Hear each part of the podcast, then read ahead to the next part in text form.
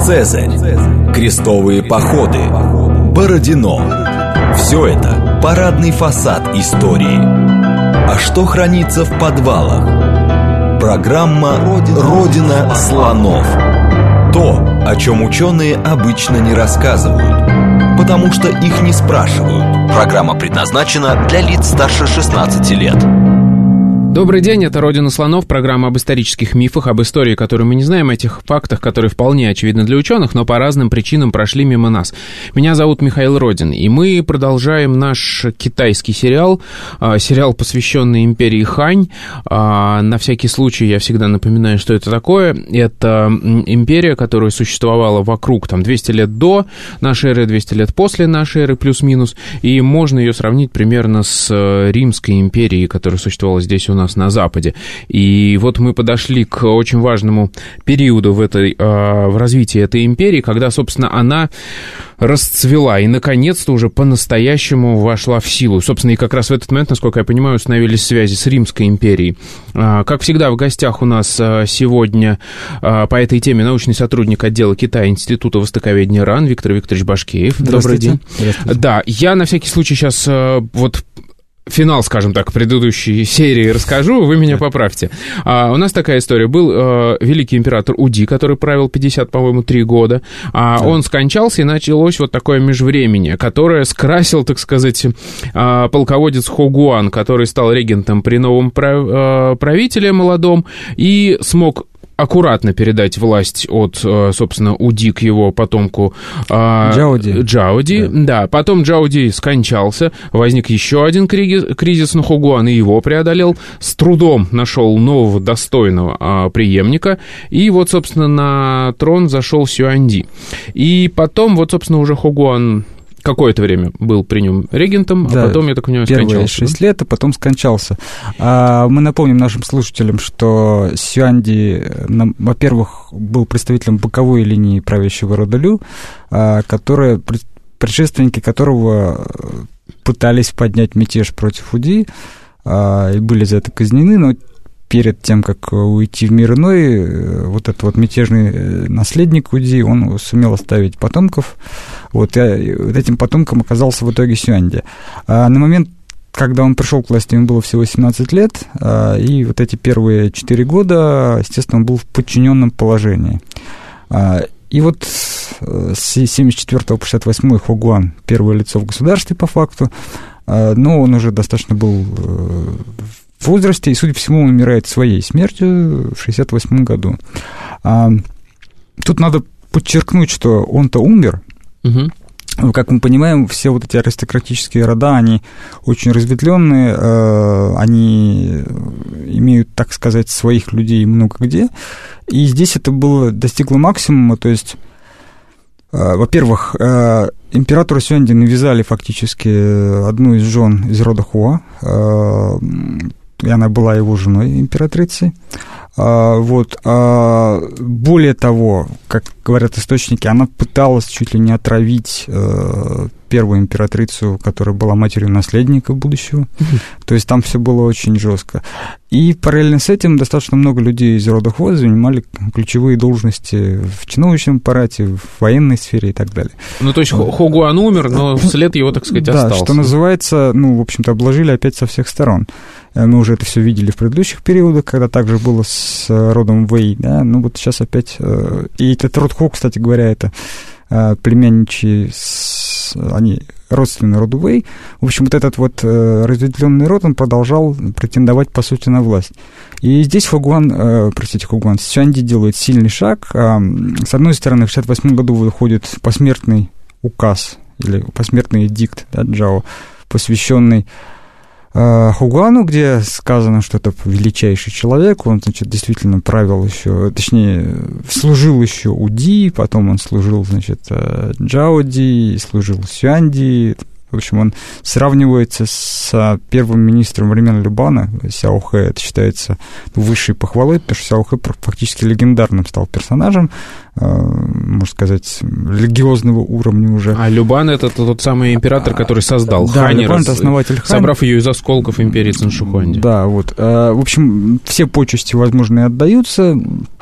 И казалось бы, да, но здесь понятно, поскольку уже была коллизия с попыткой отравления, и очевидно совершенно, что видимый план следующий, да, что вот э, повторить то, что не получилось при УДИ, когда дожидается этот клан того, что э, императрица Хо рожает наследника, и дальше аккуратненько, аккуратненько император выдавливается, в лучшем случае, в сакральную сферу, реальных решений не принимает, а все решает род Хо. Видимо, план был такой. Но здесь э, Сюанди показался твердым правителем, он сумел видимо, с помощью, опять же, механизма провокации, возможно, через два года после смерти э, Хугуана уже э, объявляется раскрытие заговора. Есть такая классическая формула в летописании в ханьском, да не только в ханьском, традиционном, называется Мо Фань замыслил э, мятеж. Фань это мят... как восстание, мятеж, по-разному можно переводить. Э, иероглиф означает быть против чего-то. Вот, задумали мятеж эти самые Хо по сообщению Ханьшу. И, естественно, были э, казнены или посажены в тюрьму. В общем, род потихоньку сначала был взят в клещи, а потом потихоньку начал уничтожаться, еще несколько лет, то есть до 65-го практически года, остатки этих а, фамилий, они вот то там, то там проскальзывают, что этого посадили, этого а, этот закончил уже самоубийством и так далее. То есть вот эти вот первые 3-4 года уходят на то, чтобы а, фактически, на самом деле, это выглядит достаточно просто, да, вот есть плохие ребята, и он их там порезал. Но, конечно, в реальности мы понимаем, что это огромный род, который имеет влияние в, в стране, и не только в столичном регионе, а, видимо, и, и в других провинциях тоже. В общем, это серьезнейшая была компания, которая вот такое отражение нашла только в источнике. И с 65 года начинается, э, так сказать, реальное самостоятельное правление, когда уже никто не мешает, и императору уже, получается, 20 плюс лет, он по тем временам зрелый человек уже – вот и здесь мы можем уже судить о том, что происходило в стране реально. А, тут надо сказать о том, а, какова сложность изучения истории по вот этим официальным историям, потому что я напомню нашим слушателям, что до смерти Уди у нас есть уникальная возможность перекрестной проверки данных, потому что у нас есть два источника. Это Симатян, исторические записки, да, который сам умер в 85 году до нашей эры, был современником Уди и писал, в общем-то, историю, можно сказать, вместе с жизнью императора. Вот. А, а, и есть вот этот труд Ханьшу, книга Хань или история Ханя, которая была написана историографом Баньгу и родом Бань в первом веке нашей уже эры. Вот. Эти два материала, они пересекаются где-то, где-то нет, мы можем их сверять, и до, до, до 80-х годов э, первого века до нашей эры все более-менее хорошо, у нас достаточно много материалов. А здесь уже у нас остается один источник, собственно, Ханьшу. И надо помнить о том, что Ханьшу было создано по большому счету не так уж и долго после времени прошло после вот этих событий. Китайская историческая память уникальна, э, столетия ничего не значит здесь. Вот. И все прекрасно помнили перипетии вот этих вот событий. Тем более, насколько я понимаю, у Баньгу на руках было много документов. Да, Там да. хорошо бюрократия была да, налажена. Более того, было из чего собирать нам информацию. нужно сейчас, видимо, будет забежать чуть-чуть вперед и сказать, что Баньгу выполнял задание Э, ну, в общем-то, можно сказать, партийное, да, дворцовое высшее задание императоров Восточный Хань. А императоры Восточный Хань были потомками как раз-таки Любана, вот этой первой линии рода Лю, которого никто никуда не было никаких мятежей, самый правильный, так сказать, настоящий, которые свергли а, персонажа по имени Ван Ман, к которому мы тоже придем в свое время. И, в общем-то, а этот самый Ван Ман, он вышел на первые роли как раз-таки в результате событий, которые зарождались вот в это правление Сюанди. Вот. И, конечно же, об этом все прекрасно помнили. Все прекрасно помнили, какой был династический кризис, все прекрасно помнили, что империя, династия Лю ушла от власти, да, что даже образовано было государство фактически новое, да, то есть вот опять реставрация. И все это, естественно, в написании истории не могло не учитываться, потому что это партийное задание, опять же, да, э, так сказать, повышать по высочайшему велению императора, и Баньгу прекрасно понимал, э, что он может отражать, что он должен отразить. То есть это уже вот то самое влияние политической борьбы того периода на недавние события, оно тут имело место быть. И поэтому мы сталкиваемся со сложностью интерпретации данных источника, потому что данные эти весьма э, своеобразны для данного управления. Дело в том, что в, вообще во всех источниках, очевидно, и в китайских тоже есть такое понятие, как элементы истории-описания, да, то есть когда вы, так сказать, изоповым языком указываете на какие-то события, которые прямо не отразить. Вот, и в китайском в китайской цивилизации это развитая история, она развивалась как раз-таки вот впервые при Баньгу а, формировался, так сказать, Канон, да? Канон, да, да, хорошее слово, спасибо. Того, как стоит писать историю, чтобы ее скрыть. Да? А, и одна из таких вот э, явных деталей – это знамение, да, или явление чудесных а, зверей. Вот напомню нашим слушателям, что в Китае есть два э, ключевых персонажа в этой сфере, это Феникс и Дракон. А оба они, ну, это общеизвестная вещь, в общем-то, они символизируют собой начало инь-ян, да, взаимодействие там, вселенских начал, э, круговорот э, мира, все что угодно. Вот, ну, э, обе этих, э, оба этих создания имеют южную генетику, то есть они пришли, соответственно, ну, из, из сваранов и крокодилов, да, и каких-то а, чудесных птиц. Я не знаю, честно говоря, что могло быть прототипом Феникса, но тем не менее, да, это явно какие-то реальные э, звери, которые имели место быть. И это стало вот прям таким э, общим местом. И если раньше э, в качестве знамений у нас в основном э, использовалась астрономия, я как-то говорил о том, что да. были так называемые фейковые затмения. То есть их не было, они были указаны в источнике как явление. Их использовали как прием, чтобы да. обозначить, что что-то там случилось да, неправильно. сейчас у нас меняется традиция, то есть, очевидно, это связано с тем, что до этого у нас все-таки традиция самотяни как-то влияла на происходящее. Да, сейчас вот формируется новая, так чистая традиция времен Баньгу, Восточной Хань, начала новой эры, и появляются фениксы.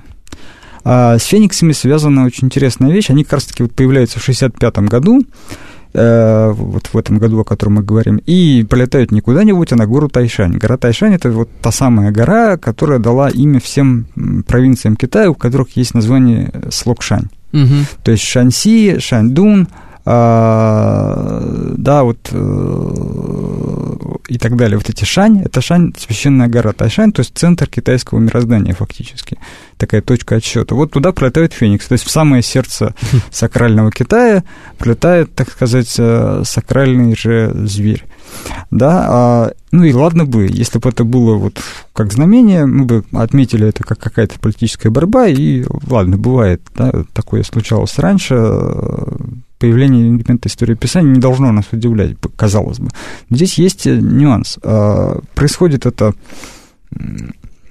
ну, это событие происходит, оно зафиксировано, ну, оно зафиксировано в хронике, и нас это вроде как не удивляет. Но а, об этом событии мы видим рефлексию в указах императора, высочайших эдиктах императора, а это уже документ самостоятельный, который, как мы знаем, опять же, из исследований, в текст официальной истории инкорпорирован, является самостоятельным документом, и, в общем мы верим в то, что он создан в реальное историческое время. То есть просто Баньгу, когда писал свою историю, он взял готовый документ да, и его использ... просто использовал, да, как использовал этого. бюрократическую, так сказать, э, библиотеку, да, она, естественно, у него была, это не, не вызывает сомнений.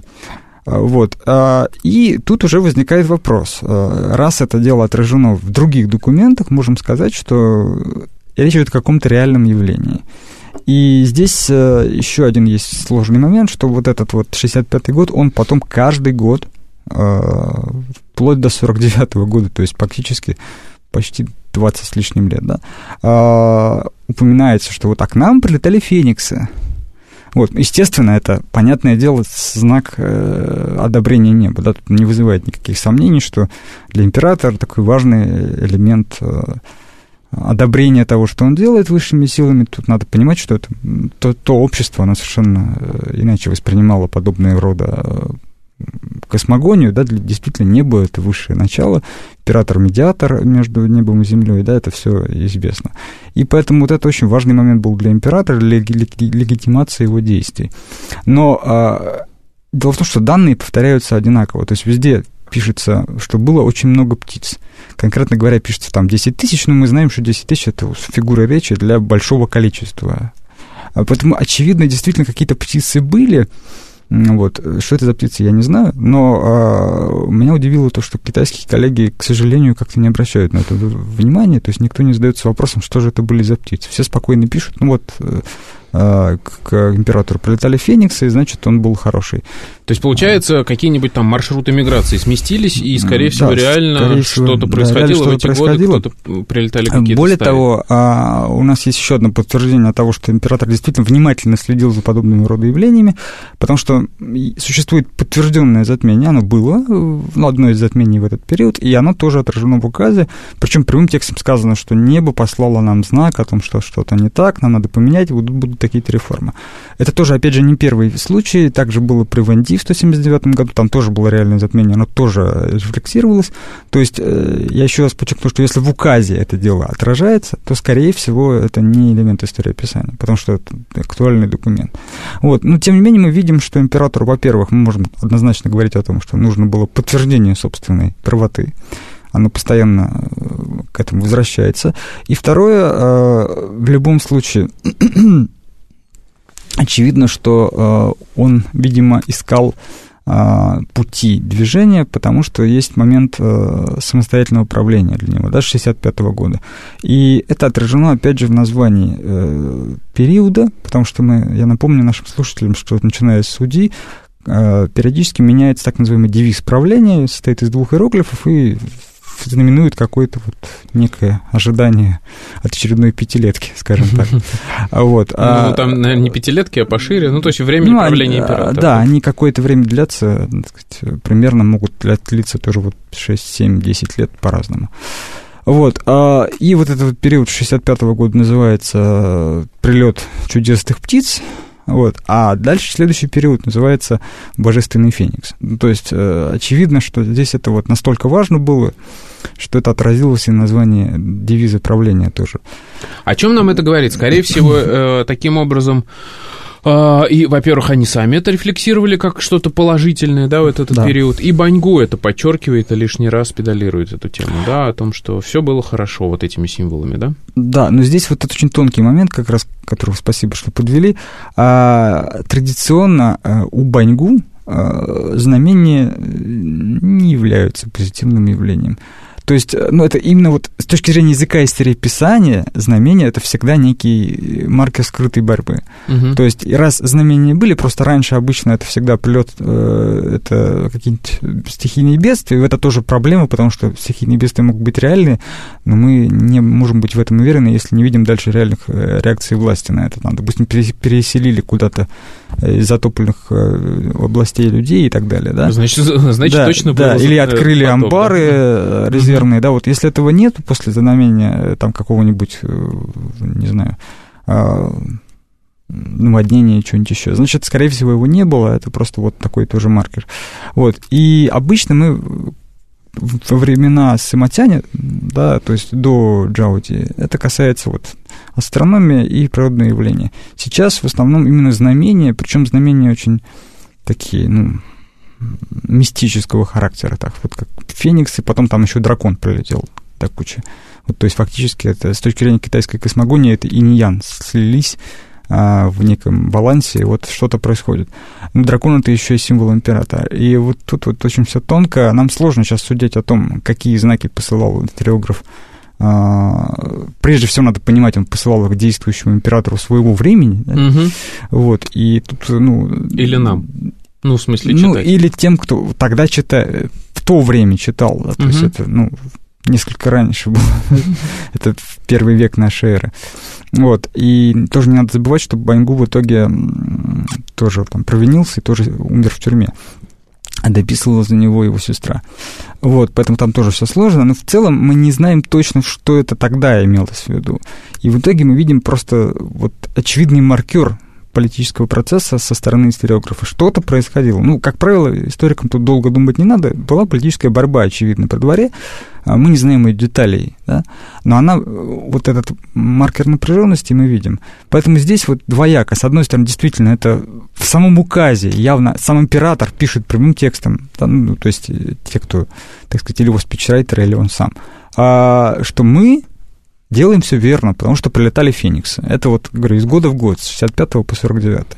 С другой стороны, а, явное педалирование этих фениксов э, в тексте самой истории наводит на мысли на том, что вот это, уже этот период, он мыслился как некий неоднозначный период. Мы не должны забывать о том, что это не э, центральная линия рода Лю, что это боковая линия рода Лю, что об этом опять же все помнили, и э, что нам предстоит еще кризис скоро. Вот. И поэтому э, стабильный период, э, период был действительно стабильным, об этом скажем, он вот вызывает такое неоднозначное отражение. Хорошо, но я хочу еще напомнить такую важную вещь, что вот этот э, документ Ханьшу, который мы обсуждаем, единственный письменный источник, э, ну, такой нарративный. Ну, базовый источник, основной, да. Да, основной источник по этому периоду, он не переведен полностью на европейские языки. И, соответственно, да. сейчас в, ну, в нашей европейской, скажем так, науке как раз и пишется политическая история этого да, периода. мы находимся вот на этом этапе. И как раз Виктор Викторович Башкеев как раз сейчас занимается, во-первых, переводом этого источника важнейшего, а во-вторых, его, соответственно, анализом и попыткой понять, что там, да. скажем так, э, наносное, придуманное да, да. или как-то политически ангажированное, а что действительно, зачем стоят какие-то политические события. Поэтому то, что мы сейчас слушаем, это, ну, абсолютно эксклюзивная информация. Так вот, давайте послуш... Э, расскажите, что же там только про знамения пишет Баньгу в этот период правления Сюанди, или есть какая-то все-таки фактура? А, мы говорим, да. что это хороший период. Как это отражено? Мы знаем, а, конечно, мы знаем о фактуре, а она просто не такая подробная, как, может быть, хотелось бы, но здесь есть два основных направления э, данных, да, это, как обычно, внешняя и внутренняя политика. Внутренняя политика связана с экономикой в основном. Э, здесь два момента. Во-первых, вводится, как бы сказать, назовем это экономией, а, ну, я сказал бы не экономия, скорее, а даже оптимизация расходов. И причем не с целью э, затянуть пояса, как вот раньше было при Джаузе, а, видимо, именно перераспределение э, благ, потому что э, после ухода Хугуана и рода Хо нужно было, очевидно, формировать новую опору, опять же, и эта опора была э, этой, э, как бы основным фундаментом опоры Сюанди выбирает ученых. А, именно поэтому еще китайцы очень его любят, потому что они считают, что он, с одной стороны, конфуцианец, ну, китайцы всех ученых любит именовать конфуцианцем. Ну, мы это уже обсуждали, да. да вот. А с другой стороны, он все еще, опять же, декларирует в своих указах, что он хочет опираться на закон, то есть он как бы еще и легист. Вот. И это очень такой для китайцев очень важный баланс, что это, если Циншихуан, как мы знаем, да, и его вообще все цинцы, это явные легисты, начиная от Шаньяна, вот, а затем вот, Уди считается традиционно вот, тем, кто а, облагодетельствовал конфуцианцев впервые, как бы вроде бы, то здесь получается такой симбиоз, и для китайцев это очень важно. Они во многом поэтому так вот на автомате называют период успешным, потому что он идеологически сбалансирован. Вот. Но здесь я хотел бы подчеркнуть, что очень важный материальный эм, эффект от этого. Да, то есть э, формируется, можно сказать так, зарплата чиновников. Так, достойно. уже интересно. Вот, Я так понимаю, чиновников не самого высшего ранга, а вот Да, именно, именно среднего звена, то есть там в указе заявляется, что необходимо нам, во-первых, опираться на закон, опять же, это прямой текст указа, я, к сожалению, не помню точно, но вот смысл такой. А, и в то же время опираясь на закон, э, те, кто опирается на закон и следит за этим, должны быть добродетельными чиновниками. А вот, а, ну, там чисто вот конфуцианская формула, добродетельный человек, да, который, значит, достоин этого. И там указывается, что им нужно поднять жалование в связи с этим. Вот, это... Что мы из этого можем вывести? Во-первых, э, денег было достаточно на это мероприятие, да, то есть, э,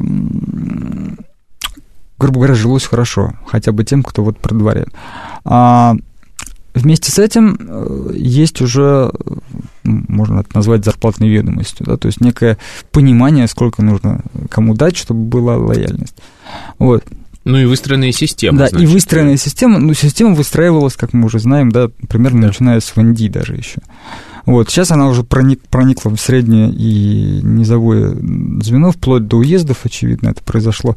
И уже э, это и есть аппарат управления, да. А с этим связана как раз-таки проблема историографическая, что у нас не так много данных о каких-то событиях, да.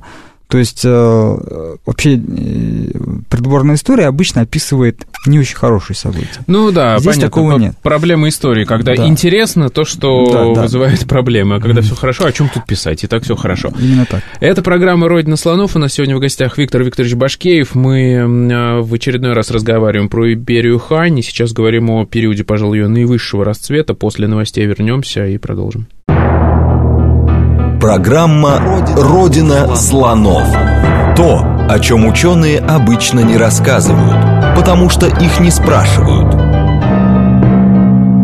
Еще раз добрый день, это «Родина слонов», меня зовут Михаил Родин. В гостях у нас сегодня Виктор Викторович Башкеев. Мы говорим о наивысшем расцвете империи Хань. И вот э, до новостей мы как раз упомянули о том, что Сюаньди э, решил поднять э, зарплату э, чиновникам среднего и низшего звена. И это говорит о том, что, во-первых, у них была такая возможность. Во-вторых, это говорит о том, что у нас возникла некоторая стабильность, система проникла уже достаточно глубоко, как мы помним, сверху бюрократический аппарат раз- развивался. Что еще мы можем привести в качестве примеров того, что, в общем, там было неплохо в этот период правления сегодня? А, Да, здесь, э, ну, я уточню, что, конечно, поднять зарплату – это моя фигура речи, да, что это не так было сказано в источнике, на всякий случай. Ну, смысл именно такой, да, что а, устойчивое обеспечение чиновничества аппарата, да, и достаточно разветвленного. А, Вместе с этим а, тоже уникальный момент, э, так скажем, экономическая забота а, императора задевает теперь не только бюрократию, но и, условно говоря, ну, то, что принято называть простым народом. Вот. А, потому что я напомню, что существовала такая монополия у нас а, во времена УДИ на соль, железо и опьяняющие напитки. Вот. И, ну, суть там была в том, что богатые люди, назовем их, опять же, олигархами для простоты, да, они добывали очень дорогое и важное, важные ресурсы сами, там еще железо было, да, то есть соль, соль, железо и вино, да, а УДИ в силу вот как раз-таки попыток добыть денег на большие э, дела Сюнну, он их буквально с оружием в руках, так сказать, э, изымал эти деньги, вот. А сейчас ситуация поменялась, то есть очевидно, что э, теперь это можно было делать без давления, и соль, э, на соль снижены цены. Это вообще уникальное явление. То есть, э, как бы формально э, не, девается никуда монополия, но император говорит, что, ну, в общем-то, она важная штука, давайте мы как бы подешевле сделаем. Вот. То есть, ну, там сказано, что она должна быть доступна людям. Ну, а это ресурс первой необходимости в то А время. это да, понятное дело. это ну, хранение это, да, оч- продуктов. Очевидно, да, я, соответственно, просто... Это даже- не, не просто для вкуса.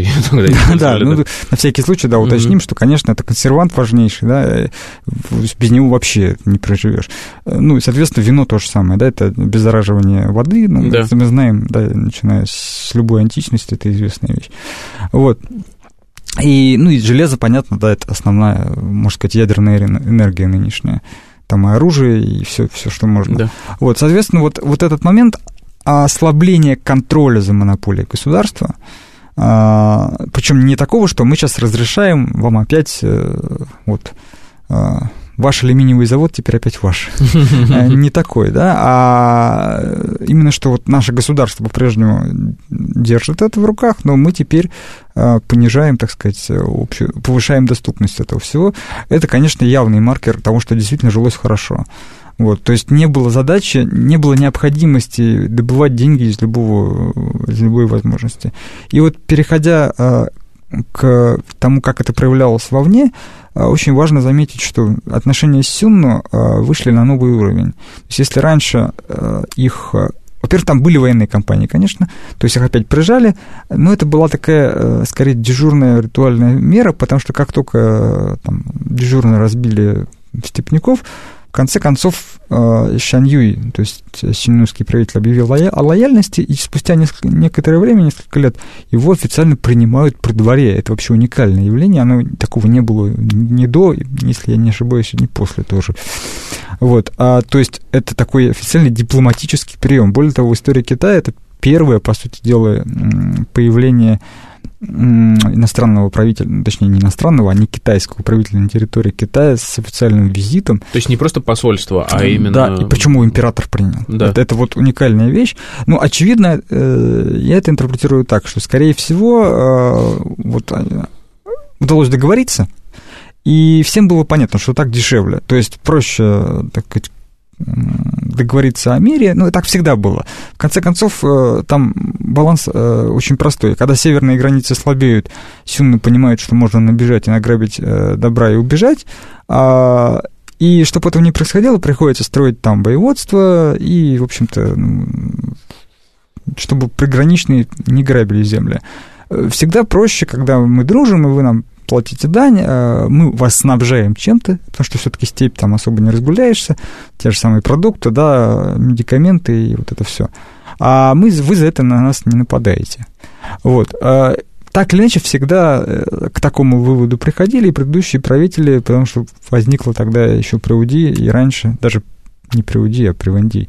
А, понятие хатсинь, то есть договор о дружбе и родстве, ну, он по факту почти не соблюдался, или соблюдался недолго. А здесь вот уже все доросло до того, что аж правитель пришел ко двору как равноправный правитель.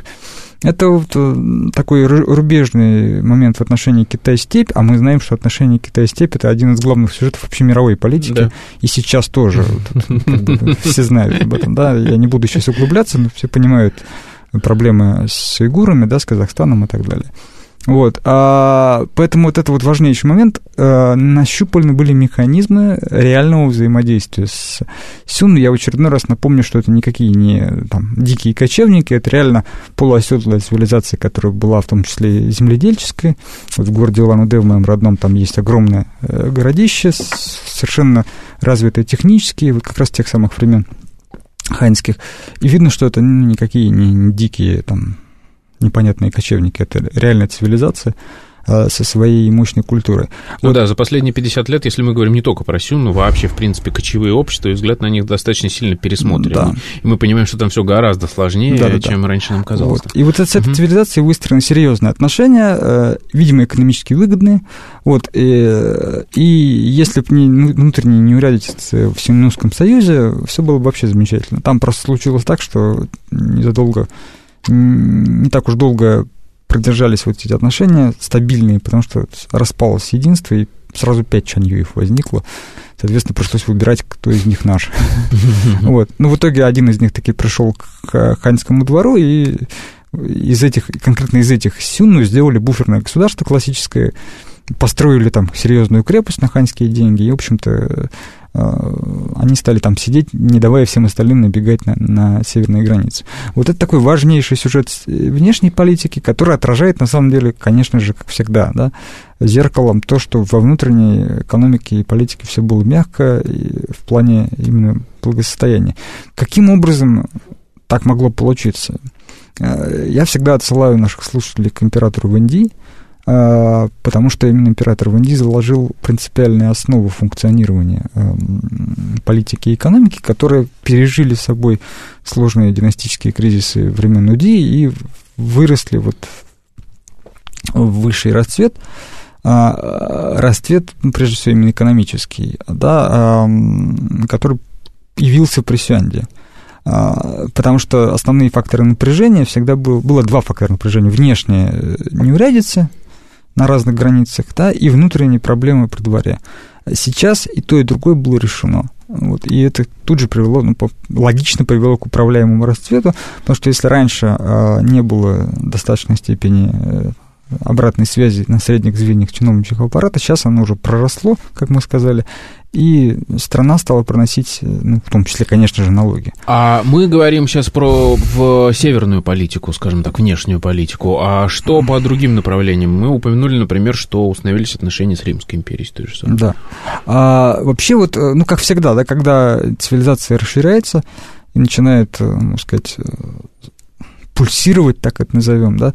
В Возник... тот момент, кстати, это еще формальная Римская республика. Да, да, да, да, да. Возникают э, посольства, вот, э, и э, здесь, э, на самом деле, строго говоря, конечно, э, это было чуть раньше. То есть вот первые посольства появились раньше, еще при УДИ. Вот. Но здесь мы знаем, кстати, я напомню, что Рим в китайской историографии называется Датинь. Угу. То есть э, большая Цинь. Угу. вот. И а вот отношения с Датинью, они э, происходили в формате посольств. Точнее, в формате, а, как сказать, не посольств даже, а отправления туда людей с миссией. Вот давайте так скажем. Ну, мы знаем о контактах. А, подробно об этом вот в династических именно историях нет сведений, есть просто ну, фразы об этом. Но есть специальные э, главы да, э, той же самой Ханчу, о которой, по-моему, даже, если я не ошибаюсь, может быть, Меркьюри что-нибудь рассказывал. Вот, э, о сношениях внешних с империей, и вот, собственно говоря, вот уже в средние века это очень большой сюжет.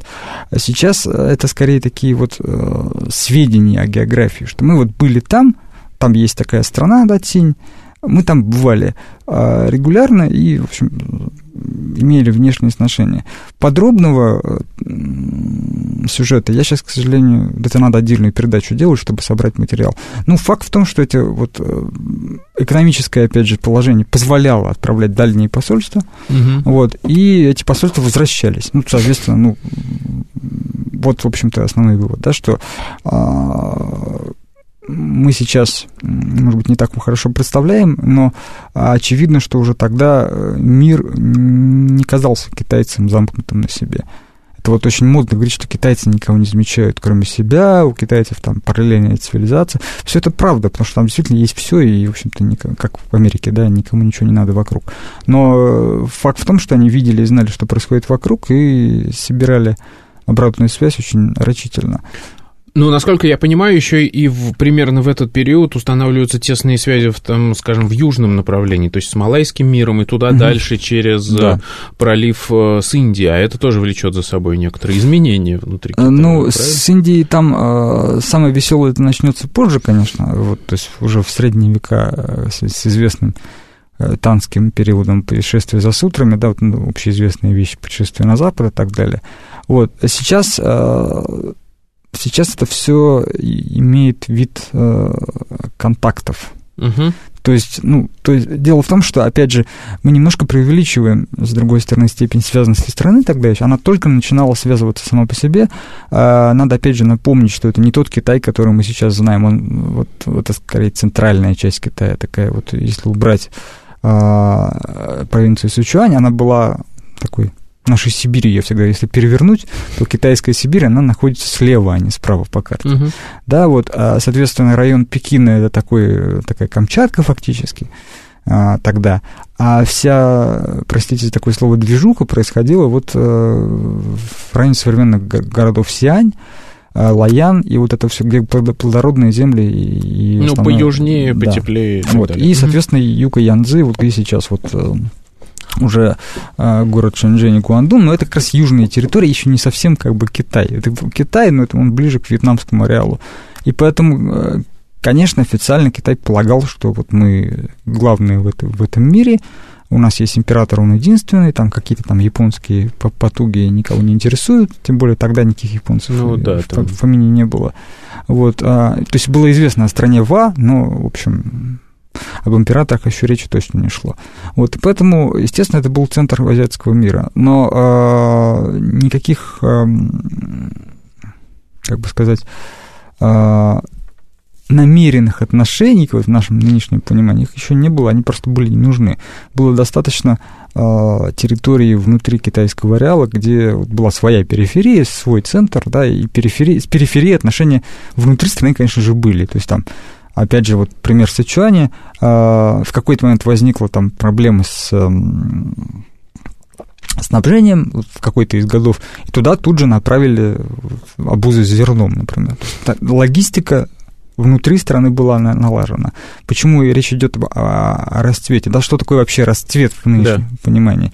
Это, э, прежде всего, это управляемость страны, стабильность э, макро, э, макроэкономических, а экономических процессов в масштабе всей страны, да, макро в смысле я имел в виду, что по, по всей стране, да, они mm-hmm. уже э, циркулируют, и обратная связь, то есть чиновники предоставляют отчеты, есть огромный объем документов, да, мы вот сейчас из официальных историй, это в основном имперские высшие документы, но, конечно же, есть документ это обороты и на среднем, на нижнем звене, просто он происходит обычно на бамбуковых и деревянных планках. Вот, и чтобы его изучать, нужно изучать уже эпиграфику. Вот. А, ну, огромные масштабы этого, да, уже указывают на то, что страна живет, страна живет э, ну, большой жизнью. Вот что такое расцвет. То есть а, отсутствие потрясений угу. и э, ну, то, что сейчас можно было бы назвать экономическим ростом, да, то есть э, когда вы накапливаете богатство. Но, насколько я помню, в этот период как раз буддизм начал проникать. А, буддизм начал или, проникать или раньше, раньше. Ага. А, ну, то есть Считается, что первые упоминания вот о монастыре Баймасы, который белой лошади, относятся все-таки к периоду Уди. А, ну, там по-разному можно смотреть. Некоторые э, все-таки исследователи относят к началу восточных, то есть к началу нового периода. А, еще позже. Вот. Но это, это смотря что считать буддизмом. Первые контакты с Индией, конечно, вот уже были при Уди. Потому что мы помним о, о вот, великом путешественнике, который был специально отправлен в Уди. Это все, конечно же, Э, опять же, я напоминаю, да, карта э, не такая, как сейчас, но надо знать, куда отправлять. Да? Эти, ну, да. эти знания были. То есть, соответственно, уже мир не, не маленький. Хорошо. А правление Сюанди, мы понимаем, что оно было удачным, успешным. Как оно заканчивается, чем заканчивается? И, да, и здесь вот такой а, важный момент. Мы а, сталкиваемся с тем, что, несмотря на то, что все было так замечательно, император умирает довольно рано, в 43 года. А, и это э, мы не знаем, нет сведений о том, которые могли бы нам намекнуть на то, что что-то случилось. Скорее всего, действительно, он просто умер своей смертью. И здесь важный момент, а, почему он еще великий правитель, да, прежде всего, вот, с точки зрения политической борьбы. Он, а, подобно, я сейчас боюсь сказать глупость, подобно, по-моему, Александру II, Александру III, наверное, да, воспитал себе наследника можно сказать, всем своим правлением. Угу. То есть он назначен наследник как раз вот сразу же после э, расправы с родом Хо в 1966 году. Э, и э, он все время находится при дворе. Об этом потом будет сказано в его главе, что вот он постоянно участвовал в делах управления своего отца, наблюдал, присутствовал везде в дворце там, и так далее. То есть это, опять же, стратегия уже, да, понимание, что вот эту вот страну, которая наконец-то собралась более-менее, нужно как-то кому-то передать. Это ну, для меня всегда один из показателей великого правителя, который думает о преемнике э, в процессе с самого начала своего правления.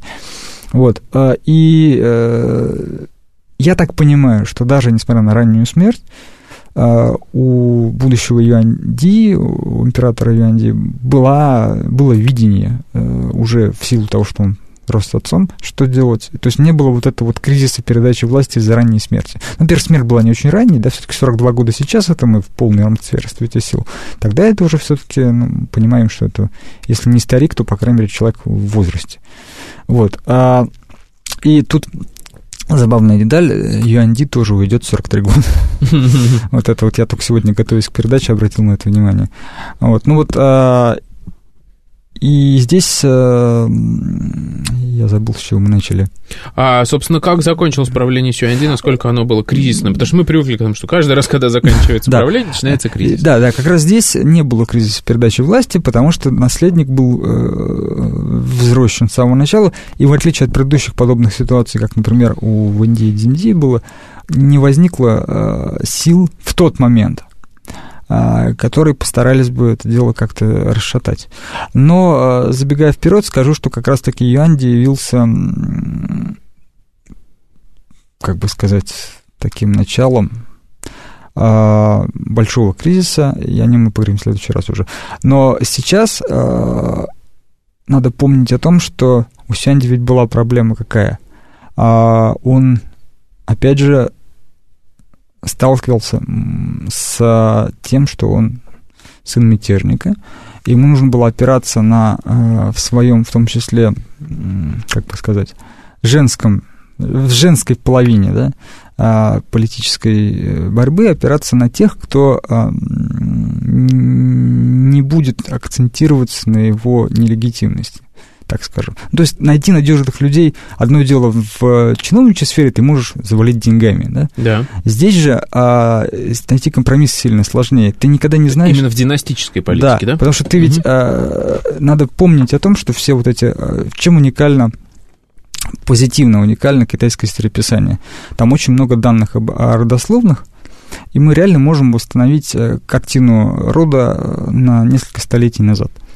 Ну, опять же, потому что культ предков это главное, да. И мы видим, что ни одного случайного человека не появлялось ни разу. То есть, либо этот человек там служил Любану там-то, либо этот человек служил Любану там-то, либо он пришел из другого богатого региона э, на службу к Сян Юю, напомню, это противник Любана в начале перед основанием Хань, э, и потом переметнулся к Любану и там тоже получил, соответственно, свое владение. Э, Все опять упирается вот в точку бифуркации в начале правления Хань. И среди этих людей, понятное дело, опять же, передавалась память о том, что происходило. То есть, получается, мы говорим о Сюанди как об удачном, а, разумном правителе, который мало того, что хорошо поддерживал страну во время своего правления, так он еще подготовился к переходу власти своему преемнику, то есть сыну своему непосредственному. Да. Но, тем не менее, скажем так, подковерные проблемы были, которые, да, видимо, сыграли в да, и, В чем они заключались? Да, а, как это проявилось? Значит, э, пробрасывая нить к следующему периоду, э, случилось вот что. Значит, а, еще во времена Любана а, влияние в результате, ну, просто наделения э, землями, да, и титулом обрел такой род, как Тянь. Тянь это поле, ну, неважно, вот он назывался Тянь. А, находился он на современном Шаньдуне, то есть это такие а, почти конфуцианские, в смысле земли родины Конфуция, ну, чуть-чуть, э, соответственно, западнее. Это царство Ци, самое считалось оно в свое время, во времена еще Джаньгу, самым богатым царством, помимо вот царства Чу, которое стало а, основательницей Хань, по сути. Любан был родом оттуда, и Сянви был родом из Чу, с юга, это Гуандун современный, да, а Ци это современный вот Шандун, и, точнее, запад Шандуна. Вот, и вот там а, получил земли один из соратников Сяньюи, который убежал к Любану, а, и а, потом этот род, соответственно, стал очень силен, он а, участвовал в придворной борьбе и во времена Уди, и, а, в общем-то, ну, все время, все время мелькал в, вот, в фамилиях чиновников и так далее. Вот, но чем нам он интересен? Дело в том, что в какой-то момент один из его представителей а, поменял фамилию, а, там, уже неважно даже почему, принял фамилию Ван. Угу. Вот, ну, понятно, что Ван обычно редко кто брал такую фамилию, что Ван это... Потому что ну, это титул. Про, да, это титул, и, в общем-то, угу. неудобно или не принято было. Ну, вот тут так получилось. Типа князь, да? Вот да, да, да, да. Очень приятно царь, очень ага, приятно да. царь, да, вот то самое. Вот, а, и так или иначе, вот этот человек э, еще во времена вот первого периода Хань, э, Любана и, и далее принимает фамилию Ван, и эта фамилия оказалась э, судьбоносной для Китая. Я подчеркну, что они исходили из плеяды людей, обязанных Любану. То есть это не случайные люди. Основателю империи, да. собственно. И вот эти неслучайные люди постепенно, поколение за поколением, присутствуют некой аристократической среде, и в конце концов э, э, появляется такая девушка, как Ван Джин Ну, то есть из этого рода Ван. Там Дело в том, что это уникальное э, явление. Это женщина, которая влияла на политику Китая почти сто лет. Она очень долго прожила. Э, мы, мы знаем а, про императрицу Цзитянь все время, да, мы говорим про нее в протанский период средневековья, потому что это единственный император женского пола, да, вообще в своем да. роде. Знаем про императрицу Цеси, потому что она была очень эпатажной, мы знаем про нее из уже новейшей истории, да, там из последнего императора Берколуччи и так далее. Но вот про Ван Джинджин почему-то а, вот мы говорили про Лютайхоу, да, как про сильную женщину. Вот Ван Джинджин это такая э, Лютайхоу нового разлива, разлива оказалась. Да, каким же она нам приходится? Вот. Я а, имею в виду с, да. императору Сюанди или его сыну Юанди? Значит, э, это... Э, она носила титул императрицы Юаньхоу, соответственно, она была э, женой э, Юанди. То есть нового императора, которого подготовили да, к правлению, да. казалось бы, но, но тут я вот как раз подчеркиваю, что она, как, как она оказалась его женой. Понятное дело, что она не с улицы оказалась. Ну, то есть да. Сянди, естественно, в курсе был, что происходило в гареме у, у, у сына, сына, да. Угу. Вот. И э, учитывая, что, опять же, э, помним, что ему 17 лет было при входе во власть, а родил он, э, ну, то есть у него родился сын вообще в 15 лет. Так. То есть, э, когда сыну да, 15 лет он уже может породить человека. Поэтому Сюанди знал, кому, кто окажется вот с той стороны. И оказывается, человек, который во властной борьбе все эти годы, Ван Рот, оказывается, достаточно силен.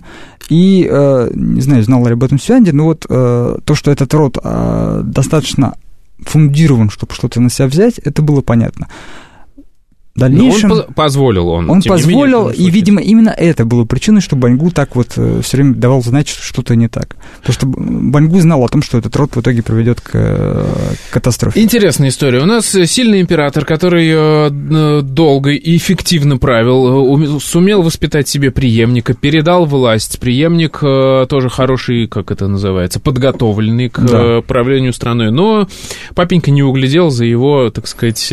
Да с другой, другой связями. половины, да. Да, матримониальными связями. И э, вот дальше начнет развиваться, видимо, сюжет, да, общем, который мы да. будем, о котором Очень мы будем подробно говорить будем говорить в следующий раз. Да, спасибо большое. Спасибо вам большое. Это была программа «Родина слонов». В гостях у нас был Виктор Викторович Башкеев. Меня зовут Михаил Родин. До новых встреч. Пока.